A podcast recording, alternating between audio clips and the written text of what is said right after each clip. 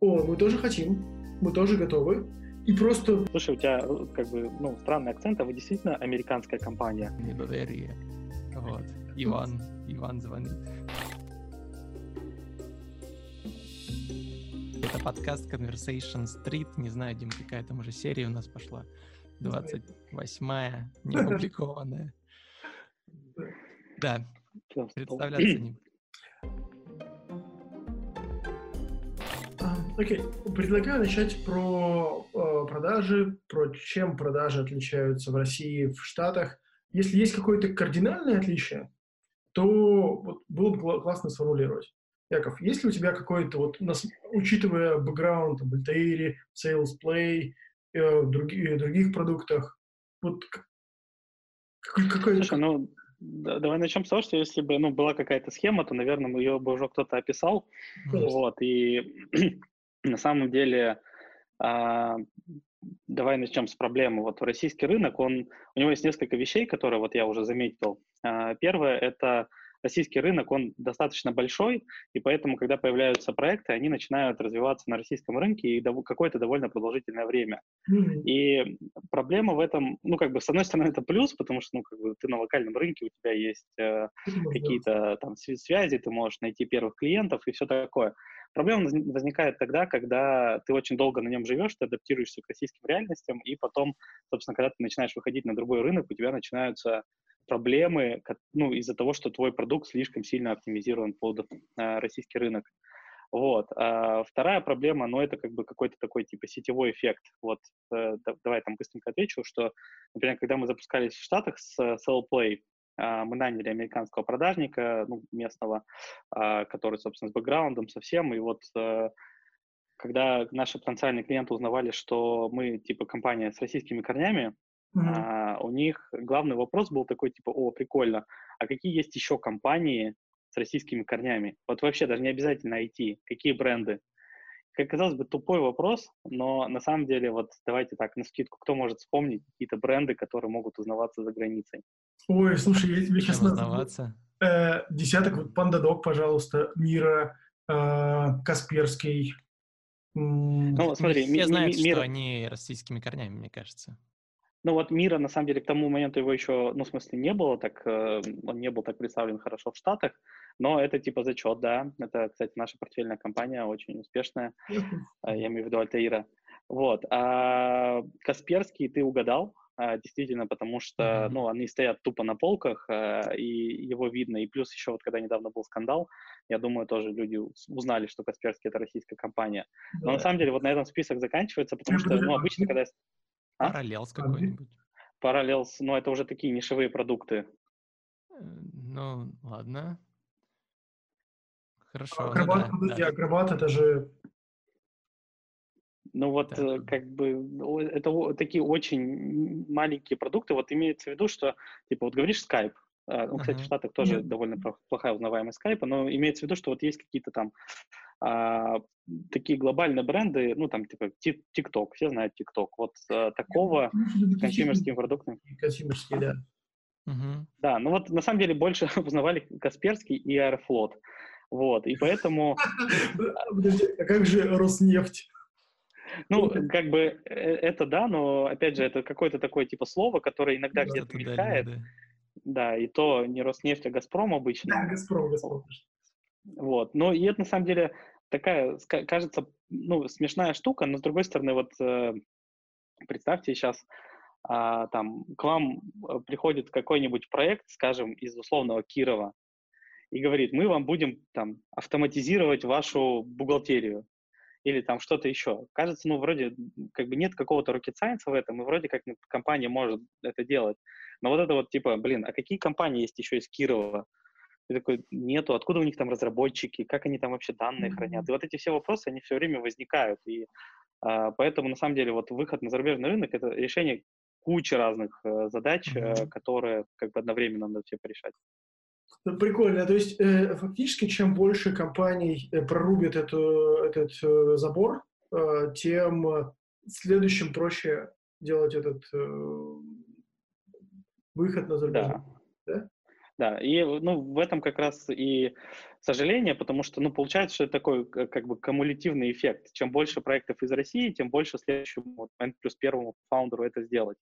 Вот. А сейчас все должны крутиться как могут. Вот еще, например, кстати, пример, когда мы с Lingvaleo запускались в Бразилии, Uh-huh. А, ну, мы как, как выбирали, что, типа, Бразилия очень похожа по структуре на российский рынок. И, uh-huh. ну, типа, должны, наверное, те же самые законы играть и все такое. Вот. И там опять был забавный случай, знаете, какой? У нас же в Лингвалео есть лев и джунгли, да? Да, да. Вот. А они такие, а у нас есть джунгли, но львов-то там нету. Вот. И это вот смешно тоже, но как бы резонирует же в голове. Вот это как вот всякие сказки про там медведей на улицах и все такое. Вот. И когда мы выходили в Лингвалео, в Бразилию, я помню, что Айнур тогда очень много усилий прикладывал, чтобы найти какие-то российские компании, которые тоже там работают, чтобы с ними как-то запартнериться. Ну, потому что, типа, вот партнерство всегда лучше mm-hmm. работают. Но опять вот не очень хорошо это получалось. Мало, мало у, у России про, про это все. Слушай, а можно спросить, а для них это вот история про льва, это тупой вопрос, понимаю. Угу. Еще про фрикадельки вспомнил, там же были. Виду, что для них это прям концерт был? Слушай, это не то, что концерн, но э, как бы такое, то, что режет ухо и довольно смешной, ну и, наверное, чуть-чуть там отталкивает. Вот давай просто простой пример. Вот у нас в Штатах случилась первая продажа, и мы приходим на следующий день в офис, и там сидит Дэйв, наш продажник, в ушанке, он достает из э, ящика бутылку водки и начинает ее пить. Ну, в смысле, мы такие, Дэйв, какого хрена? Типа, начало рабочего дня, ты что вообще? Он такой, типа, а как вы празднуете в России, типа, этот, э, э, ну, продажи? Такие, ну, блин, ну не так, вот. И, ну, вроде как он пошутить пытался, но все равно, знаете, какой-то такой двойной смысл все равно в этом есть. Да. да. Вот, поэтому, ну да, типа, это... Слушай, ты говоришь, что вы наняли э, э, ну, местного э, парня, который продает. А почему? В смысле, почему не, не стали это делать э, из России, там, российской командой? Ну, смотри, на самом деле мы стали.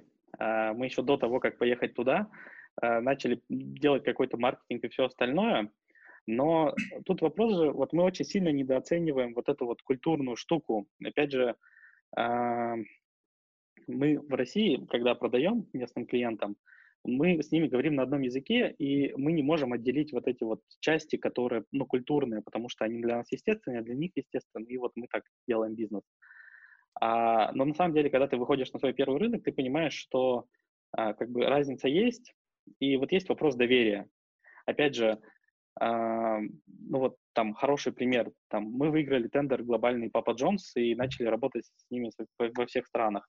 А Боб Джонс это такая глобальная компания, у них, например, есть э, в Америке партнерство с, с, этим, с кредитным агентством. Ну, по сути, ребята считают э, кредитный рейтинг на основе заказов Папа Джонс. К нам mm-hmm. в России тоже, кстати, приходило несколько банков. Ну, типа, идея такая, что если ты заказываешь пиццу с номером телефона три месяца назад и с тем же именем, то намного вероятнее, что этот номер действительно тебе принадлежит, чем если ты его купил только что. Mm-hmm. Вот. И это как бы, ну, скажем так, типа гостайна. У них реально есть в организации люди, которые типа их контролируют. Вот, и у них мысль, что, типа, данные будут храниться на каких-то российских серверах, вызывала, ну, такой, типа, mm. это что ужас, но как бы дискомфорт.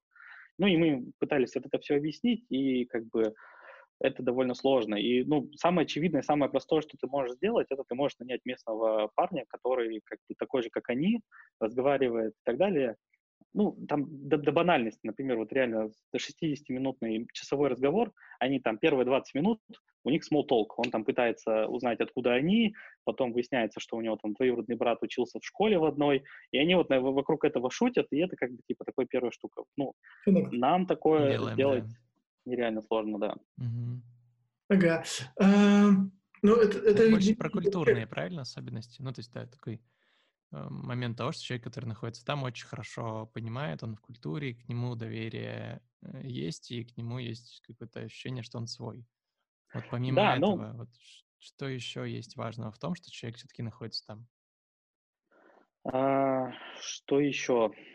Ну, на самом деле это какие-то вот такие, э, их сейчас сложно сформулировать, все такие вещи, но э, давай вот просто примеры буду mm-hmm. накидывать. Мы, например, э, прилетели как раз на конференцию одного из наших клиентов. У нас вообще в Штаты как строился. А, один из наших клиентов российских, он очень хорошо перформил здесь, в России.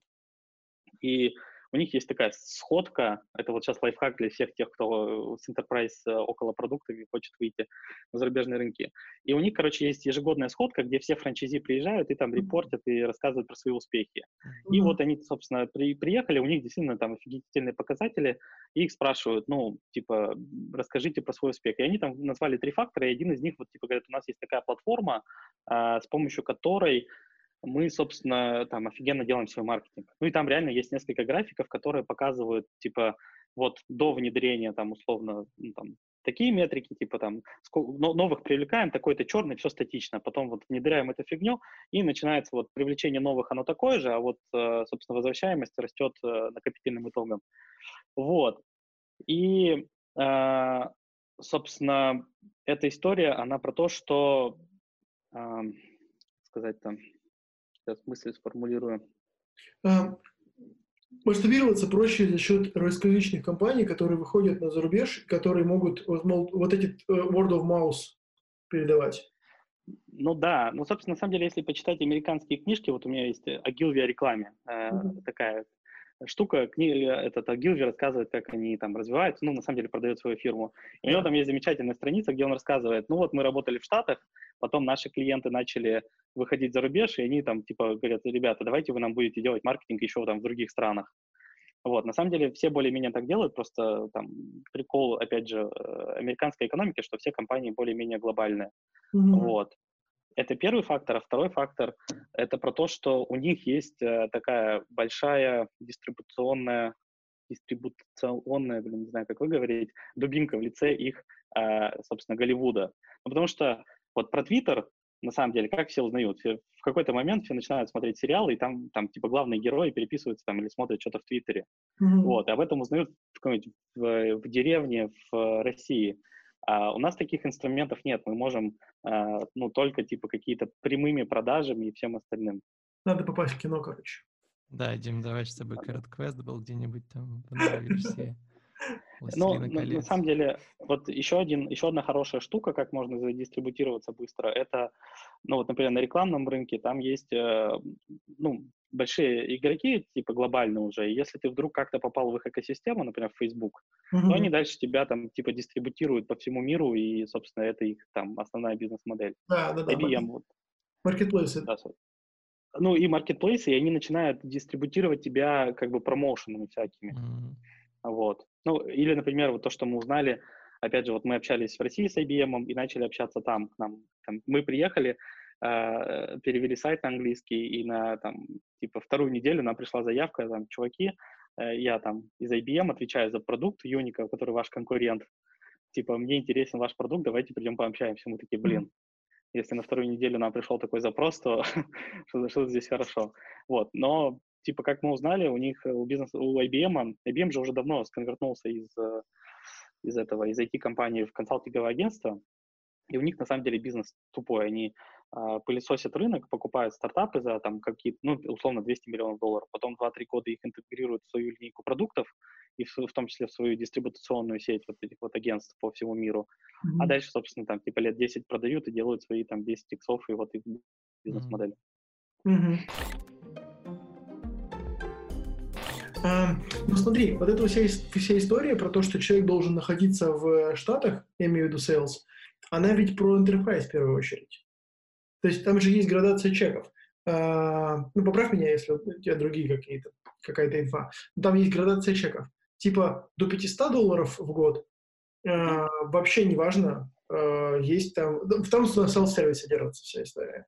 От 500 до 5000 в год.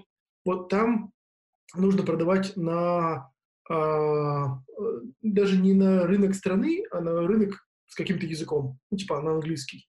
И в целом неважно, продаешь ты из э, Перми или ты продаешь из э, э, там, Сиэтла или откуда-то еще. А от чека 5 и выше тысяч уже важно нахождение э, в, там, в локале, и чтобы были местные менеджеры по продажам и так далее, и так далее, потому что там уже начинают выстраиваться отношения. Слушай, ну и так, и не так. Э, ну, то есть, с одной стороны, понятно, что если ты продаешь э, там SMB-продукт, который, ну, практически, на самом деле, в чем его прелесть, что ты, по сути, продаешь физику, но ценник у него уже как у бизнеса. Это вот самые, мне кажется, прикольные сегменты. Ты действительно можешь сидеть практически везде, но опять есть э, как бы разница. Разница, например, в маркетинговых подходах. Скажем, когда мы там запускались, 2015 год, а, в России, например, было сложно в первую очередь, например, а, получить контакты человека. Ну, типа, а, и как, как, как-то до него дозвониться. Но если ты там дозвонился или там достучался e-mail, то дальше какой-то разговор завязывался. В Штатах, например, можно официально зайти на один из сайтов Salesforce э, и купить у них данные. То есть ты можешь прям сделать фильтр, выборку, и они тебе там сколько-то выгрузят, их с ними потом можешь обзвонить, или там e-mail отправить и так далее. Mm-hmm. Но, например, в Штатах эта уже штука практически не работает. То есть все уже адаптировались, и ну, она просто не работает уже на каком-то там просто таком уровне восприятия. Все, например, работают и продают сложные продукты через контент-маркетинг. Ну да. Вот, как бы в 2015 узнать об этом и в России было довольно проблематично. А, плюс, ну там, а там уже, соответственно, вот эта воронка продаж, там типа white paper, у них даже формы у всех одинаковые. Вот, и уже есть какой-то процесс, который там выстроен, все такое. Вот, mm-hmm. поэтому, ну, я бы сказал, что там, как бы, выйти на рынок Штатов, наверное, все-таки лучше, если там кто-то есть, а, но, наверное, там можно э, чуть большими усилиями сделать это и находясь в России. А, ну, понятно, да, что нужно понимать там э, местный рынок, местные какие-то э, местный контекст, э, в смысле ситуацию, опыт, какие-то приемы, там, хаки, которые, условно, мы еще сюда не притащили, ну, потому что они только, очевидно, быстрее появляются в Штатах, потому что там просто скорость больше. Вот. Но это не вопрос же, э, как сказать, культурных особенностей. Если, если мы говорим про чек условно SMB, mm-hmm. там до 5000 в год, э, это не вопрос культурных особенностей, это скорее вопрос навыков и знаний, ну, то, насколько ты понимаешь, что ты делаешь. Ну, смотри, давай так. Э, мне кажется, такая аналогия, которая будет понятна. Mm-hmm. Вот можно сделать продукты, не общаясь с пользователями, но как бы его вероятность очень маленькая, и поэтому там, собственно, все классические книжки говорят, блин, оторви свою э, зад и иди общайся с пользователем. Вот здесь то же самое, как бы, наверное, можно сделать, и есть много примеров, тот же этот, э, как его, э, Confluence. Uh-huh. Насколько я помню, они тоже где-то сидели, и у них ориентация, насколько я помню, была в первую очередь SMB-шная. Вот, и они даже придумали, по-моему, триал, а, для своего продукта. Короче, можно. Другое дело, что если ты хочешь максимизировать, как-то увеличить шансы, то, ну вот, к сожалению или к счастью, надо делать вот так. Ну да. Ну да, это не факт того, что надо начинать именно сразу с тем. То есть вот я знаю такую историю, типа хочешь открыться там на, на американском рынке, а, тебе нужно сразу развить, нанять там отдел продаж, и после этого у тебя попрет. Нет. Мне кажется, то же самое. Можно начинать продавать отсюда, собирать стату информацию, данные, где-то получится все равно продажа, где-то фаундер собственноручно полетит. У меня есть пример такой, кстати, у нас uh-huh. Юра был в подкасте до этого. Ну, то есть, если большая сделка, он прям брал и летел туда, чтобы пообщаться с ребятами вживую, и как бы, и это на тот момент было гораздо лучше, чем там пытаться там тратить деньги на то, чтобы изначально развернуть отдел продаж. Поэтому все индивидуально. Вот. Но, вот, наверное, тоже чем больше продажники становятся матерые, во-первых, в языке, ну, то есть это же тоже супер сразу видно, если чувак ну, говорит на русском английском. Да. Ну, вот, к нему изначально недоверие. Вот. Юра, э, Иван, Иван звонит. Да, слушайте, а так, конечно. можно я Слушай, но... уточню? Да, Еще да. вот два, два примера, я помню, таких очень канонических. Вот Яндекс, казалось бы, совсем консюмерская компания, Uh-huh. А, и вот когда они запускались, э, ну, вернее, мы запускались э, в Турции, я помню, что там такой забавный концерн был, что вот мы живем в России, и для нас привычно, что может быть два поисковика, и мы можем между ними выбирать. Uh-huh. А объяснить туркам, что может быть второй поисковик, для них там Google равно поиск, и это типа давно укоренившаяся такая штука.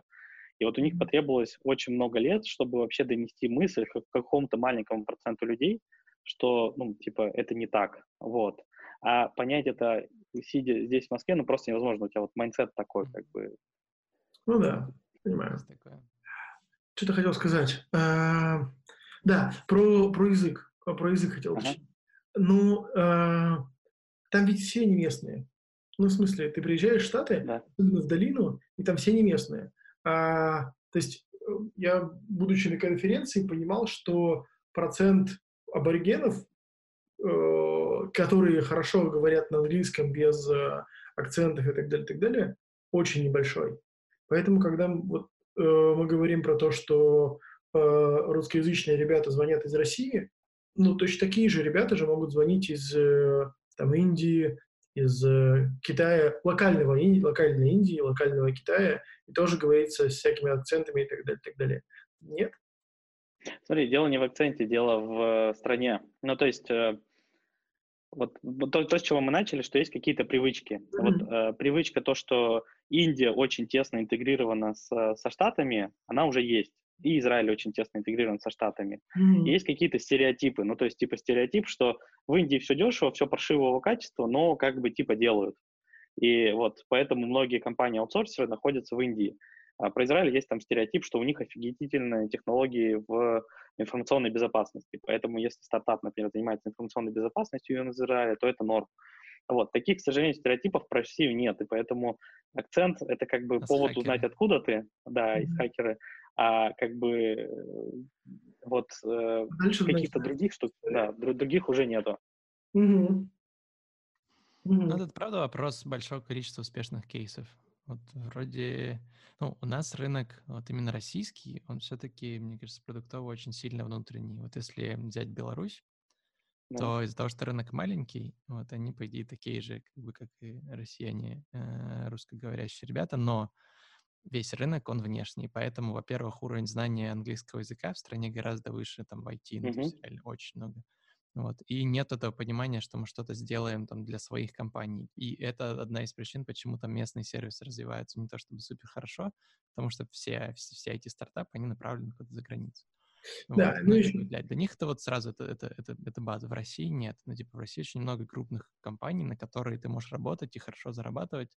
И иногда даже не случается вот этого, что я могу что-то для мира.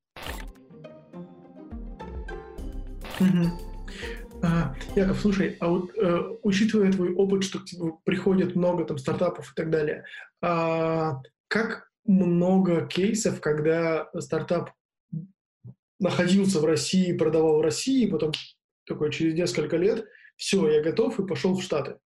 Или больше кейсов, когда он сразу начинает э, с зарубежного рынка, с международного рынка, и тогда success происходит. Ну, смотри,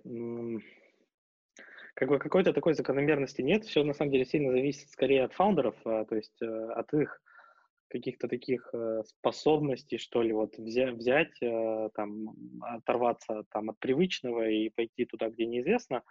Вот. Могу сказать, что типа вот, например, в Израиле, мне кажется, что там вообще без разницы. Если ты начал локально, ты когда-то сможешь спокойно выйти. Еще раз, у них очень маленький рынок, и поэтому они сразу ориентируются на Э, глобальные продажи. Вот. Здесь на самом деле еще какая засада есть с большим рынком в России.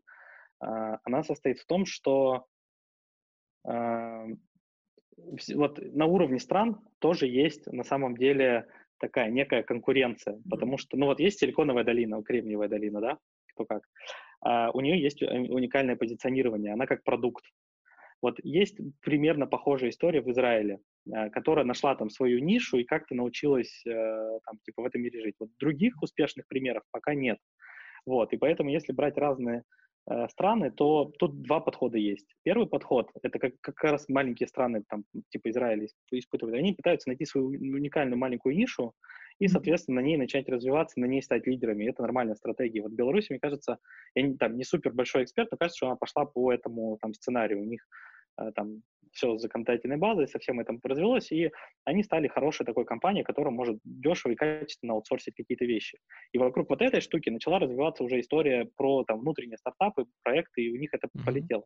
Yeah. В России же э, как бы зачем искать свою уникальность? То есть уникальность может быть просто в том, что ты будешь первый локальный игрок, э, который будет работать на локальном рынке. И для enterprise, на самом деле, это гигантский плюс, потому что если там бизнес локализован здесь, подрядчика, то ему всегда можно позвонить, и все такое. И это для российских там enterprise очень круто.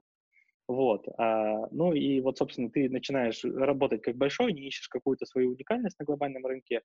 Три года, четыре прожил, получил там какой-то раунд инвестиций и все, ты уже не поворотливый, ты уже почти большая компания. Mm-hmm. Проблема. Интересно, мне вспомнился обратный пример прихода западной компании в Россию. Это был период как раз вот конкурент Teachbase был э, компания, которая сделала достаточно неплохой продукт в сфере обучения – они пришли на российский рынок, сделали здесь какую-то там отдельную небольшую компанию, которая дистрибуцией, дистрибуцией занималась, и успели достаточно крупных клиентов себе понабрать. А примерно там через там, типа 5 месяцев или 6 после старта их работы у них отозвали лицензию в России. Вот, и как бы, и, да, и все компании, которые, они, естественно, в шоке, такие, типа, как, все, мы не можем пользоваться, у нас там все данные, вот мы, то есть мы, Teachbase помогали тогда еще перевозить этих клиентов ага. к себе на платформу, вот, и вот тоже момент такой, что у нас еще рынок, ну, который не очень-то и любит а, западный, то есть мы как бы внутри развиваем для больших компаний, э, для больших компаний это все можно внутреннюю систему продуктов создавать, а вот внешние это они еще и с трудом пробираются до нас. Вот так. Фактически мы таким, э, такие работаем с двумя барьерами. Барьером внешним и барьером внутренним. Mm-hmm, да, Приходится да. через оба пробиться. Сначала через свой внутренний ментальный, что ты такой, да. нет, мне недостаточно вот того, что здесь есть, мне нужно больше по какой-то причине. Вот. Да. вот это вот неспокойство должно быть какое-то в, извините, в жопе.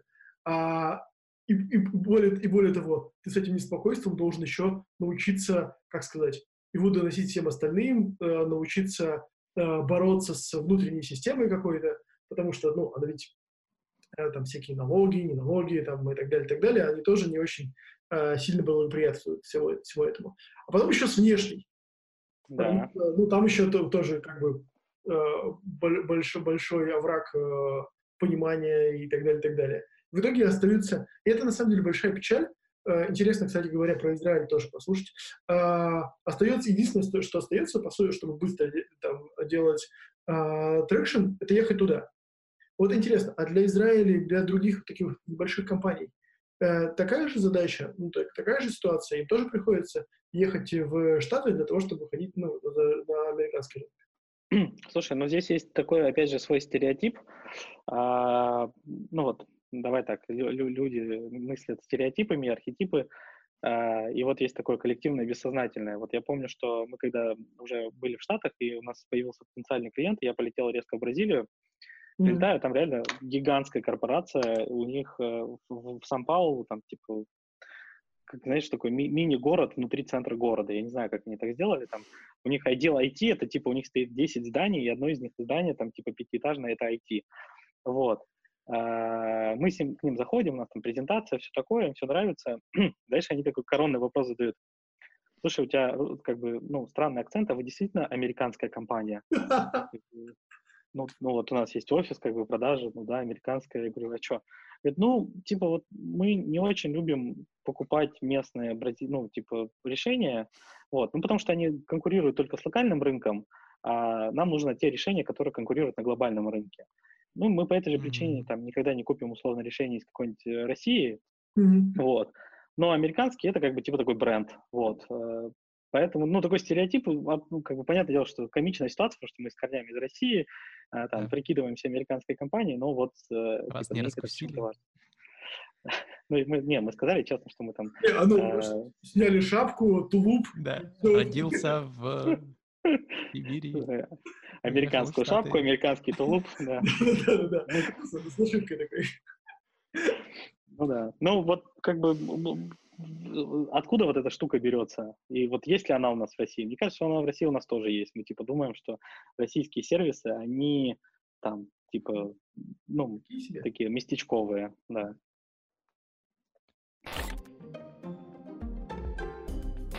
Да. Ну и, кстати, вот еще вернусь, давай к защите. Вот ты назвал два, э, два барьера, есть еще третий, на самом деле, который ага. меня...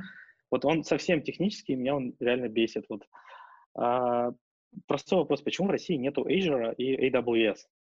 Потому что вот э, когда ты начинаешь работать э, с, там, с пользовательскими данными, у России появился раньше других строгий закон 152 ФЗ. Угу. Как ни странно, это стало нашим конкурентным преимуществом в одном из там тендеров в Штатах, потому что тогда же появился GDPR, уже официальная версия, mm-hmm. и как бы, и мы такие, а мы вот умеем э, локализовывать данные, их разделять, а вот Adobe, IBM и все остальные не умели. И это вот, mm-hmm. наверное, решающим фактором стало. То есть ну, там, на российском проблем. Ну, мы решили, научились работать с ним на российском. Э, со а, в смысле, GDPR, я понял. Дальше. Прикольно. Да, но так как у нас клиенты планировались из там типа 30 разных стран, мы взяли вот законодательство всех этих стран, оказалось, что в 15 из них есть свой аналог э, закона о персональных данных в разной формулировке. Где-то там mm-hmm. более мягкий, э, в каком-нибудь там Сингапуре, а где-то там более жесткий. Mm-hmm. Но у нас инфраструктура уже была подготовлена.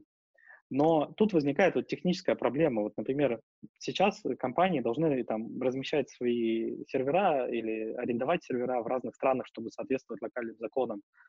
И вот во всем мире мы можем использовать там Azure или AWS или какую-то их комбинацию, но только в России мы должны арендовать какой-нибудь CTL, ну или да, серверском, короче, чтобы вот локальные сервера иметь. Вот у нас вся инфраструктура такая, здесь такая. И вот как бы это техническая вещь, но она реально стоит российским компаниям, которые пытаются выйти за границу, много денег, потому что архитектуру поменять это сложно. Научиться mm-hmm. работать в разных как бы инфраструктурах это реально большая технологическая проблема.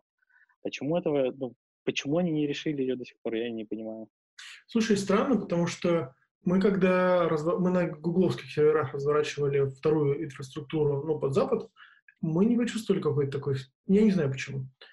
Сейчас, погоди, ну смотри, вот у нас, например, специфика какая? У нас есть вот эти много местных рынков, и они должны, э, типа, каждый локальный менеджер и там, ну, топ-менеджмент должны иметь доступ к своим данным.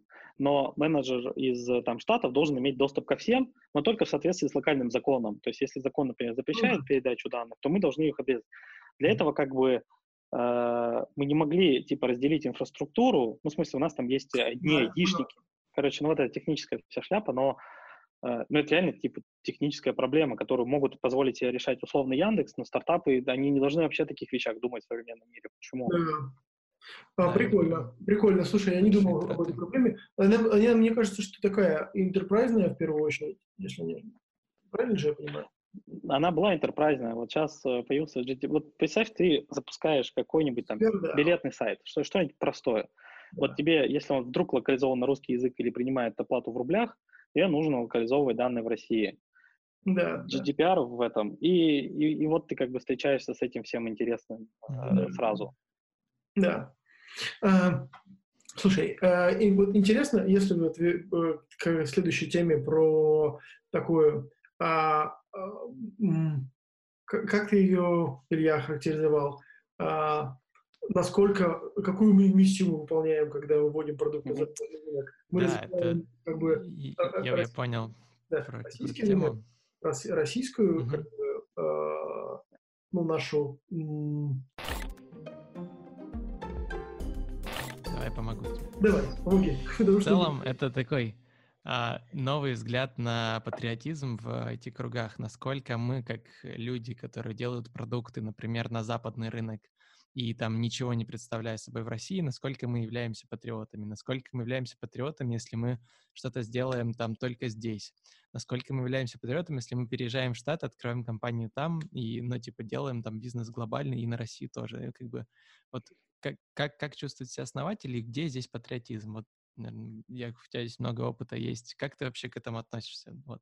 Думаешь Слушай, ли ну, ты я... о том, что ты помогаешь родине, когда там делаешь международную компанию? Давай так.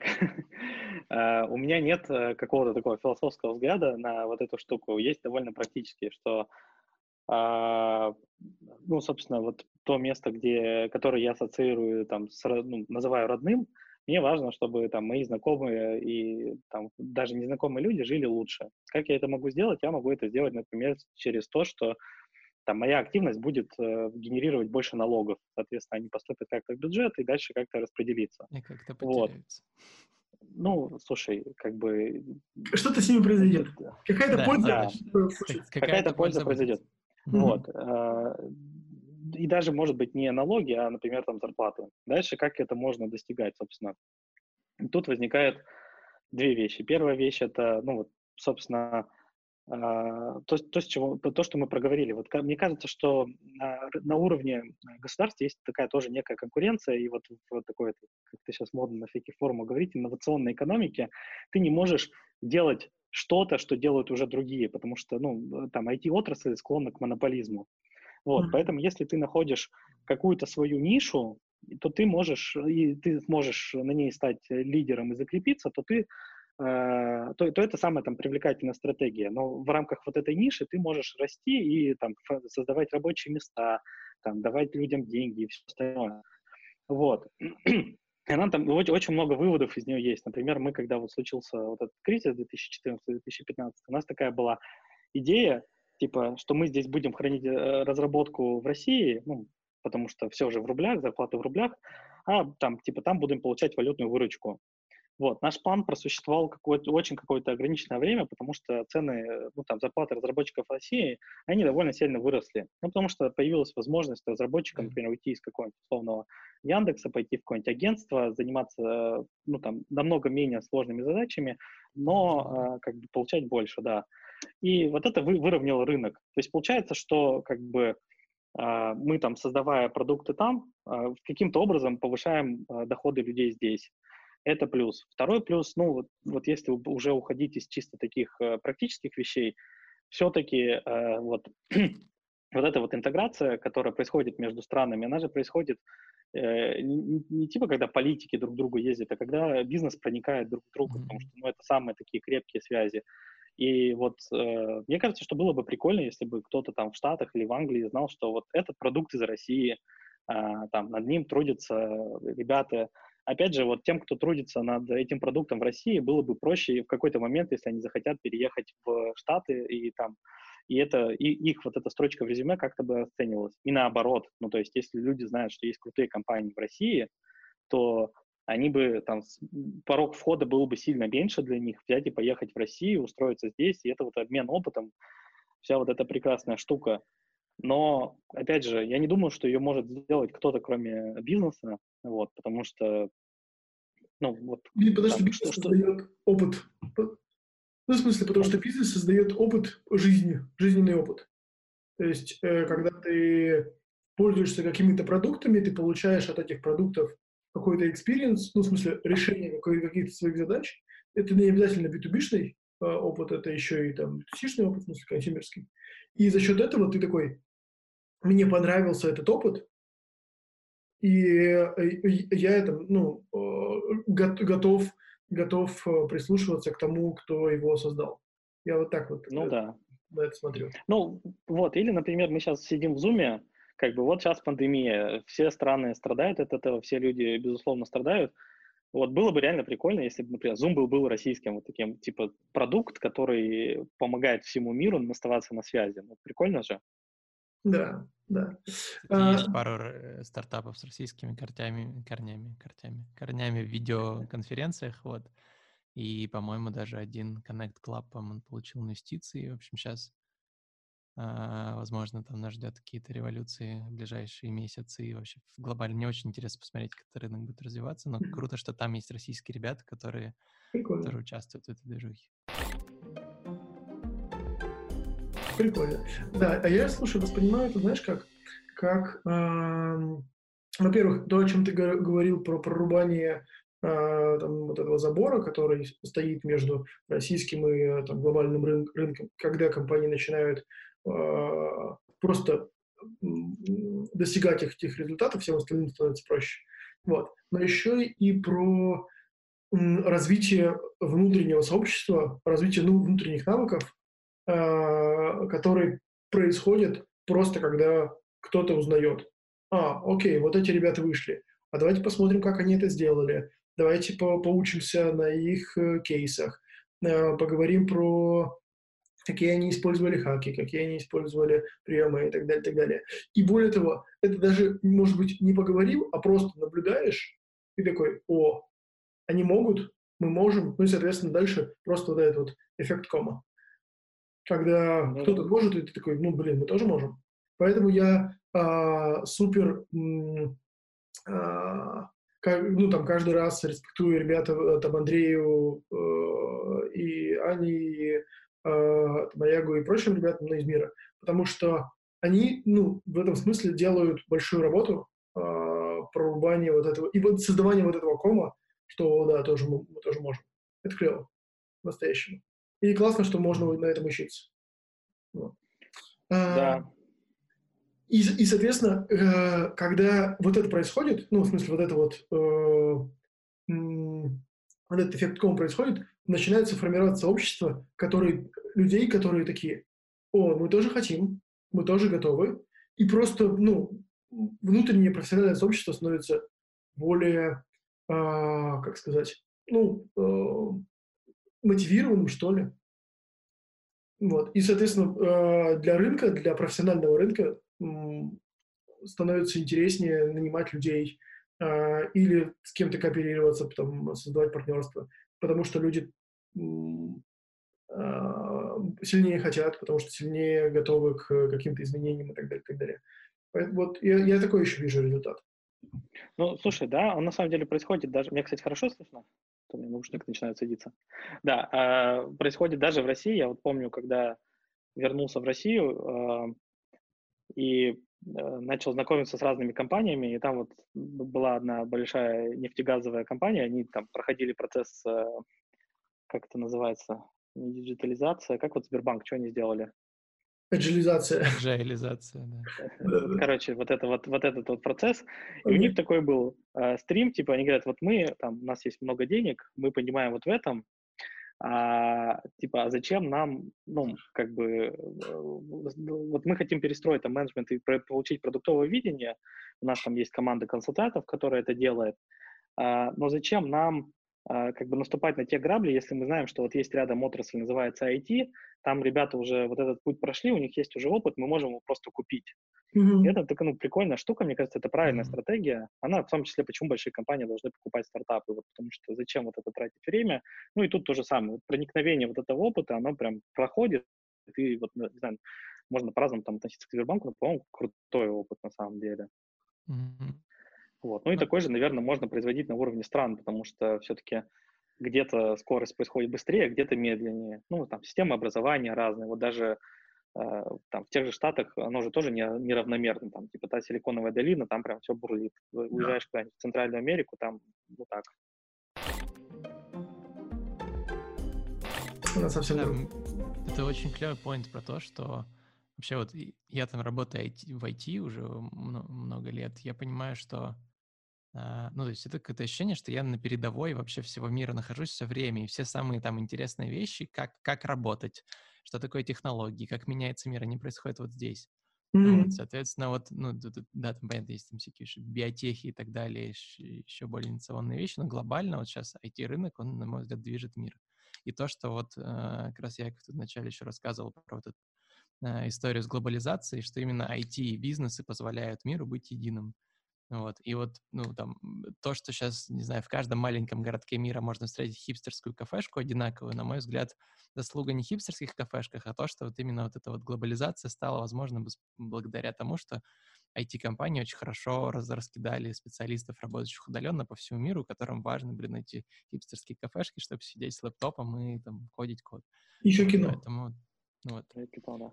Ну, еще, кстати, скажу, что вот я сейчас, э, когда закончится вот эта вот э, самоизоляция, я ожидаю большую, большое изменение, ну, потому что вот мы же опять в айтишке привыкли, что работать на удаленке – это норм. Ну, в смысле, это уровень нормы. Но это вообще не очевидная мысль для других отраслей. Сейчас что произойдет? Сейчас люди посидели дома, а, и там сразу несколько процессов я вижу, что первое, это вот раньше сотрудники сидели, ну, сидишь на рабочем месте, равно работаешь.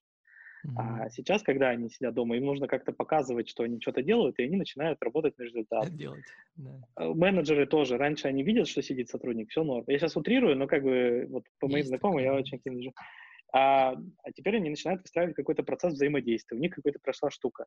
Но mm-hmm. самое важное, что вот мне кажется, вот было такое, что типа первую неделю все упало, все такие, как жить там, какие-то VPN, все вот это подключать. Потом все выросло, и сейчас, по моим ощущениям, где-то там на 20-30% люди перформят лучше, чем сидя mm-hmm. в офисе. Прикольно. Это как бы такая вот э, ощущение внутри, что э, ничего не сломается от работы с удаленки, а дальше это открывает большое пространство. Люди вдруг осознают, что зачем нанимать бухгалтера местного в Москве, Если можно нанять бухгалтера там из Перми, условно, или из Кирова, он будет дешевле, он, возможно, будет квалифицированнее, его легче будет нанять, потому что ну, там не такая конкуренция, и он будет намного более мотивированный. Вот. Нет, здесь нормальная а... конкуренция, не надо ничего по этому поводу говорить. Да, Но... Зачем офис 800 квадратных метров, если можно снять три переговорки в коворкинге и периодически встречаться? Ну, мне, слушай, меня вот эта вот мысль как зацепила. Я не думал с этой, с этой стороны, что мир становится быстрее. Да. В смысле, а, не, не, вот эта вот вся, вся история про то, что мир стал, мир стал быстрее из интернета, из-за того, что быстрые коммуникации и так далее, и так далее, а, которую говорили про, про технологическую сингулярность, прочее, прочее. Вот сейчас я такой, после того, как ты рас, вот, поделился этой мыслью про, про то, что люди стали перформить быстрее, потому что стала ориентация на результат, я такой, о, ни черта себе, мы уже вот про к этой условной технологической сингулярности сильно скакнули. Просто потому что все стали, если раньше многие э, жили в формате, там, условно, ну, там, двухтысячных, ну, я имею в виду формат работы, там, и так далее, и так далее, mm-hmm. не мотивируясь перестраиваться. Сейчас начали, перест... ну, просто пришлось перестроиться на какой-то новый подход к контролю, там, KPI или там OKR и прочим-прочим фреймворкам. Просто потому что, а как иначе? Прикольно, я мысль не надо будет ее... Ну, слушай, есть же сейчас такой фраза или анекдот, что типа для многих IT-продуктов Product Market Fit задышал там вторым дыханием. Да. Ну, потому что реальность изменилась, и как бы вместе с ней потребности людей. Mm-hmm. И ну, в данном случае для IT-отрасли это очень клево, ну, потому что adoption произошел прям вот мгновенно mm-hmm. во многих местах. Да, да, так есть. А, мы, несмотря на то, что вот, эм, только что говорили про продажи и то, что сложно продавать, находясь э, в России, у нас как раз наоборот. Продажи начали расти.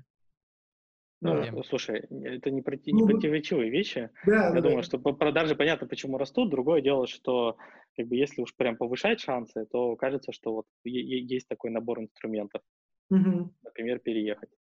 Угу. Ну да, да, это я, это я так. Я к тому, что э, вот эта вся история про boost э, IT-отрасли э, действительно случилась. Причем э, на, мы видим это на глобальном рынке. В смысле, не только в России, но вообще, то есть много где э, начинает вот эта динамика потребления каких-то IT-продуктов, в том числе и российских IT-продуктов, то есть некоторых пользователях нет Слушай, по этому поводу. Ну, на самом деле, вот эта же история не только про этот конкретно кризис. Вот, например, прошлый 2014-2015, но он локально российский был.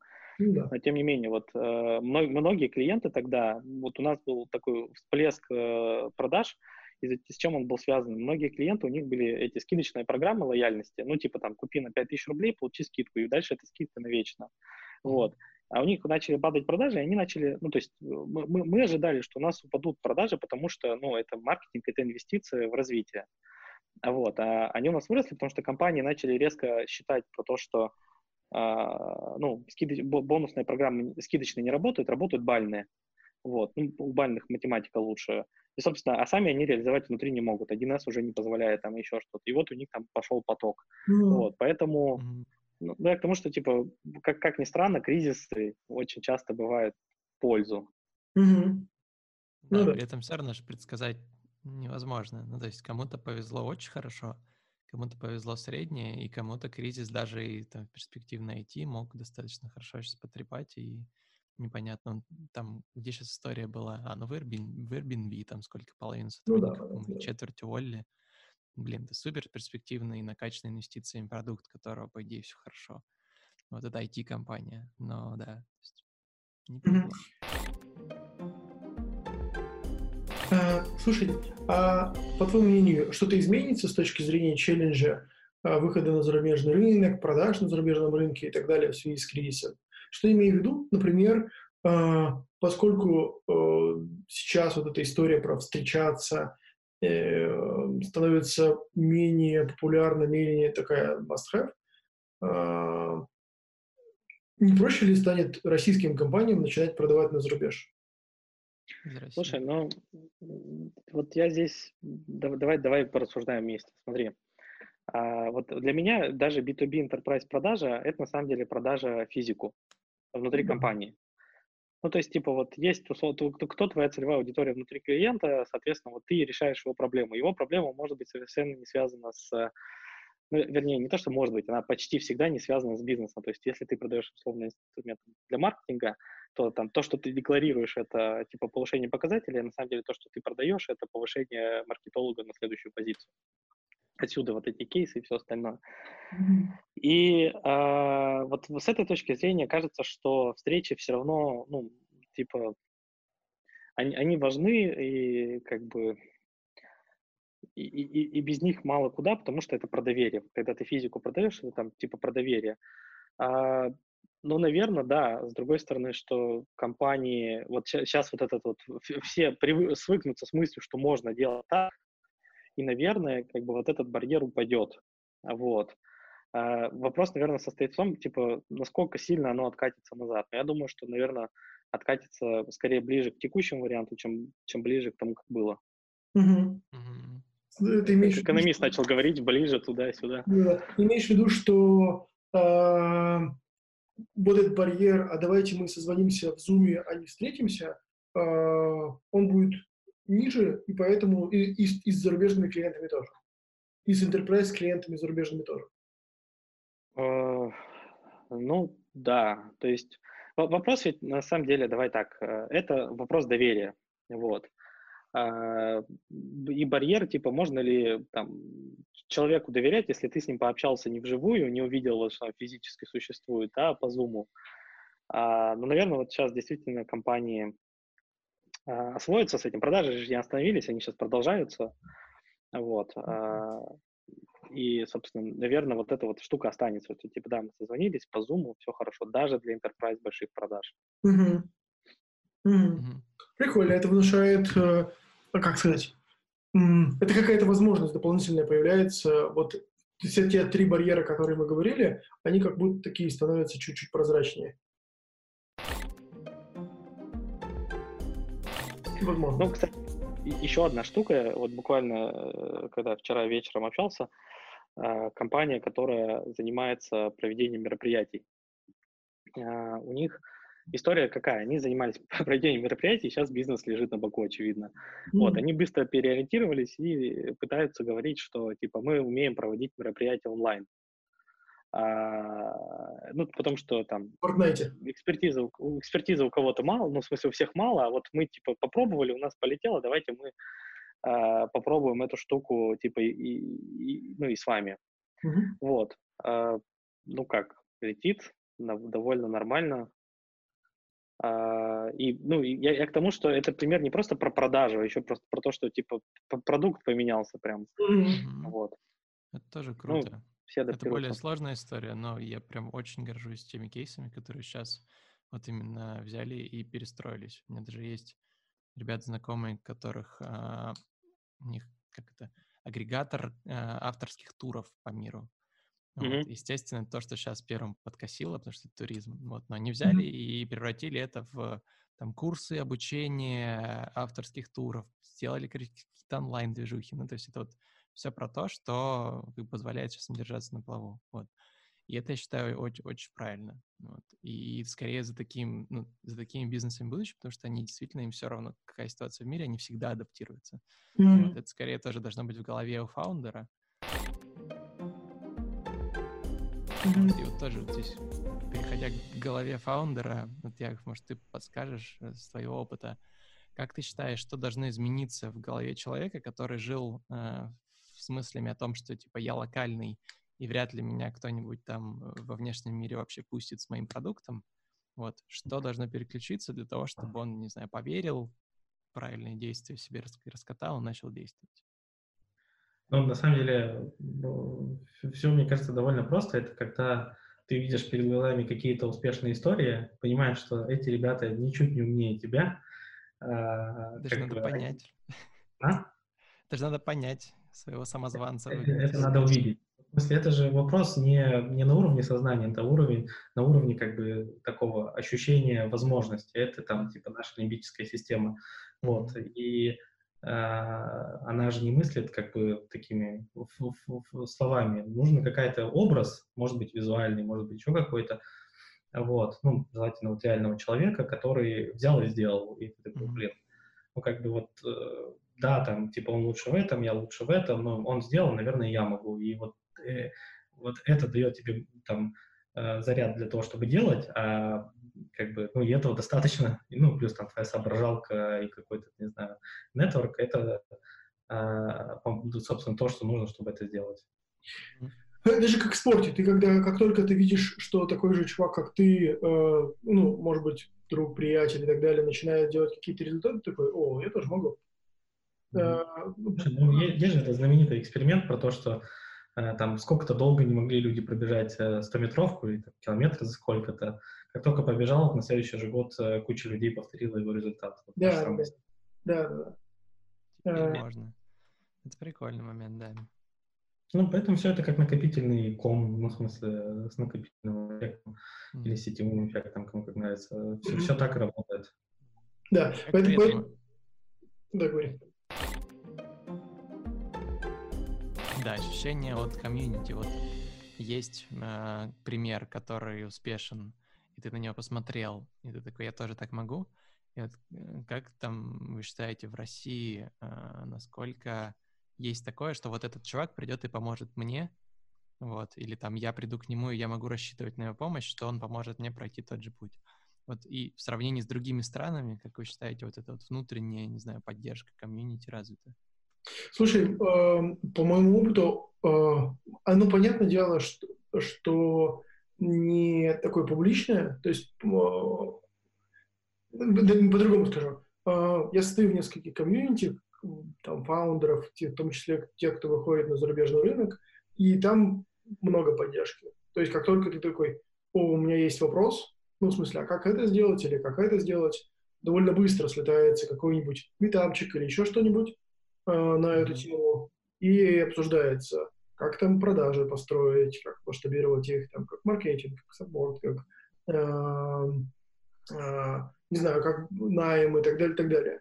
Такие штуки существуют, и там довольно сильная поддержка. Нет такого, что э, у кого-то блокеры, о, нет, мой опыт украдут или так далее, так далее. Мне кажется, это ровно по той же самой причине, что люди понимают, что чем больше успешных кейсов, чем больше успешных, э, как сказать, э, продуктов и компаний там становится, тем, ну, то те, как сказать, круги, которые вот это вот, э, как камень, да, в воде, испускаются, тем они сильнее влияют на индустрию, и в итоге индустрия растет. Ну, вот я полностью согласен в этой части. Есть еще, мне кажется, вторая. Вот э, помните, как выглядит этот э, кривая Данинга Крюгера? Угу. Ну, это такая, типа, ось X и ось Y. Ось X — это твои реальные знания, ось Y — это э, твои ощущения этого, этого опыта. И она вот выглядит так сначала, чтобы быстрый пик, потом падение, и потом медленный рост. И при том медленный рост у нее имеется в виду, что твои знания растут быстрее, чем твоя уверенность в них, потому что ты уже пережил вот этот вот всплеск. Вот, и здесь, э, ну, как бы, то, то, через что я сам прошел, и то, что, мне кажется, я очень часто вижу, что ребята ну, очень часто отторгают э, чужой опыт, ну, отторгают, короче, да-да, все звучит логично, но я там буду делать там по-своему или, или, или, боже, даже соглашаюсь, но делаю все равно по-своему, потому что у многих вот такая установка, типа, я должен, ну, типа, я самый умный, я должен все это сделать. Вот, и здесь еще очень важно вот это вот, как, не знаю, growth mindset, что ты в какой-то момент можешь себя осознать, вот что ты находишься вот в этой части, ну, как бы э, кривой Дринга Крюгера, поймать себя на этом и сказать, окей, ребят, значит, мне вот в этом вопросе нужен внешний опыт, потому что, ну, тут я пройду вот этот путь, но э, э, это не стоит того, я потрачу время, усилия и, главное, свою мотивацию. Mm-hmm. Вот. Mm-hmm. А, и как вот с этой штукой, типа, жить, я не знаю, мне кажется, она универсальная для всех. Вот. Я, во всяком случае, не видел никакой разницы пока там, от, страны, от страны к стране, но а, мне кажется, что вот это на самом деле главный барьер, почему люди не хотят там получать внешнюю экспертизу. Mm. Именно да, про получение, не про то, чтобы делиться, да? Да, то есть делиться как раз, э, вот представь, ты прошел вот эту кривую, ты понимаешь, что там три круга ада, и ты такой, блин, ребят, э, смотрите, здесь вот это, вот это и вот это. И там, типа, хотите, позадавайте мне вопросы и все такое. Mm-hmm. И люди типа, теги такие, ну, в смысле, тема такая, интересно, послушал, но вот, чтобы потом это как бы еще применить на практике, очень мало количества людей это может сделать. И вот я говорю, я просто по себе знаю, как часто я игнорировал эту шляпу, потому что я знал, ну, знал про нее, про ее существование, и уже знал, вот как, и уже мог вот эту фразу сказать, что типа я знал раньше, и все равно наступал на Слушай, интересно, а как ты, вот, ну, осознавая это, как ты ее, ну, поборол, как ты вот сделал так, что, о, окей, теперь я думаю по-другому? Ну, смотри, не, не, могу сказать, что я типа ее поборол, я придумал инструмент, который иногда для себя работает. По сути, э, вот ты же, когда выбираешь э, вопрос, э, типа, что я буду ошибаться, делать, ну, продолжать делать, он ведь состоит в том, что у тебя есть за этим какая-то мотивация. Мотивация обычно там, типа, доказать в себе и там всему остальному миру, что ты можешь, что ты крутой и все остальное. Mm-hmm. Вот. И если, ну, вот первый, наверное, шаг состоит в том, чтобы тут отловить вот эту историю, типа, если ты делаешь так, значит, э, как бы что, что-то здесь не то, значит, твоя мотивация не очень правильная. Mm-hmm. Вот. А когда, если ты это на уровне сознания вынесешь, то вторая часть она довольно простая, типа, типа, а какие есть альтернативы? И, альтернатив, ну, и, и дальше ты просто должен нарисовать себе какой-то образ, что, например, ты будешь крутым не из-за того, что там разберешься в, там, не знаю, в маркетинге, а ты будешь крутым, если ты найдешь человека, который намного круче тебя, э, создашь такую комбинацию, как бы, как сказать, взаимоотношений, что ему это будет важно и интересно. Ты будешь, тебе будет с ним комфортно, он еще и круче, он принесет свои знания. И вот ты крут, потому что ты сформировал такую команду, которая решила там проблему и привела тебя к более большой цели, там, не знаю, построение компании, например. Вот. Ну, то есть ты, по сути, одну красивую картинку, которую ты не осознаешь, выводишь на уровень сознания, и потом заменяешь ее другой. И когда у тебя вот эта красивая, красивая картинка, ты уже в рамках нее и действуешь. Слушай, круто. Круто, потому что э, ты сейчас разложил многие мои размышления на эту тему. У нас есть одна из проблем, в смысле, она есть у всех, я уверен, внутри команд, что мы не везде, ну, как бы, ну, не все пытаются найти, тащить какую-то экспертизу. Ну, то есть, помнишь, Илья, э, про стратегические ставки? У нас есть стратегическая ставка про то, что мы э, там притаскиваем э, экспертизу к нам для того, чтобы ускоряться, но она не всегда работает, и я вот сейчас чуть лучше понимаю, почему. Круто, слушай, это вообще офигенный инсайт, несмотря на то, что это не про продажи за рубежом. Блин, класс. Пойду поразбираюсь с этой штукой наверное, еще немножко больше. А, мы стараемся накачивать э, экспертизой там везде, где можно, для того, чтобы ускоряться, но оно просто не, не, не, не всегда работает или не всегда, а, ну, там, не, не в каждой команде э, сталкиваешься с какой-то барьер, начинаем искать э, там решение или э, как, э, где до, у кого можно это решение, как сказать, проконсультироваться и так далее, и так далее. И вот, блин, короче, класс. Я очень доволен. Вот, а теперь э, заметь такую штуку, что если ты откроешь любую, э, не знаю, книжку про да, там, стартапы, бизнес, про венчурное финансирование, тебе вот будет такая сухая фраза написана, что в команде должна быть там все компетенции, которые необходимы, ну, ключевые компетенции должны быть представлены да. в команде. И ты такой прочитал, ну, очевидная вещь, окей, как бы настолько очевидно, что я ее пропускаю. И вот на самом деле много же проектов, которые не обладают на самом деле, внутри внутренней полной экспертизой, потому что они, ну вот, с маркетингом, и, вернее, с рекламой это вообще самая частая штука. Люди думают, что, типа, ну, что там настроить рекламу в Яндексе или там в Google AdWords? Типа, кинул деньги, next, next, next нажал, как бы ключевики добавил, и вот тебе все, как бы все, mm-hmm. все полетело. И там всякие такие мысли, типа, ну, вот эти ребята же могут это делать, у меня там крутое образование, крутой опыт, наверное, я же тоже могу, как бы, ну, почему нет? Ну и в итоге это приводит к слитым бюджетам и такой фрустрации, как бы, и главное непониманию, что ты делаешь не так. Бюджет крутится, лиды приходят, там все такое, но как бы результат, э, и результат даже какой-то есть, но типа он какой-то несущественный. Вот, и поэтому я думаю, что на самом деле, если задуматься, многие себя узнают в этой истории. Mm-hmm. Здесь надо учиться у Японии. Они сначала одно и то же действие повторяют 10 лет, а потом уже думают, как можно делать что-то по-другому, вот, уже став мастером. А у нас немножко наоборот, мы сначала начинаем делать что-то по-своему, веря, что мы во всем разбираемся, но потом происходит тот самый момент, да, да, у нас что нет. Mm-hmm. Очень хороший, и потихонечку знания формируются с нуля. Окей. Okay. Uh, предлагаю заканчивать. Да. Тогда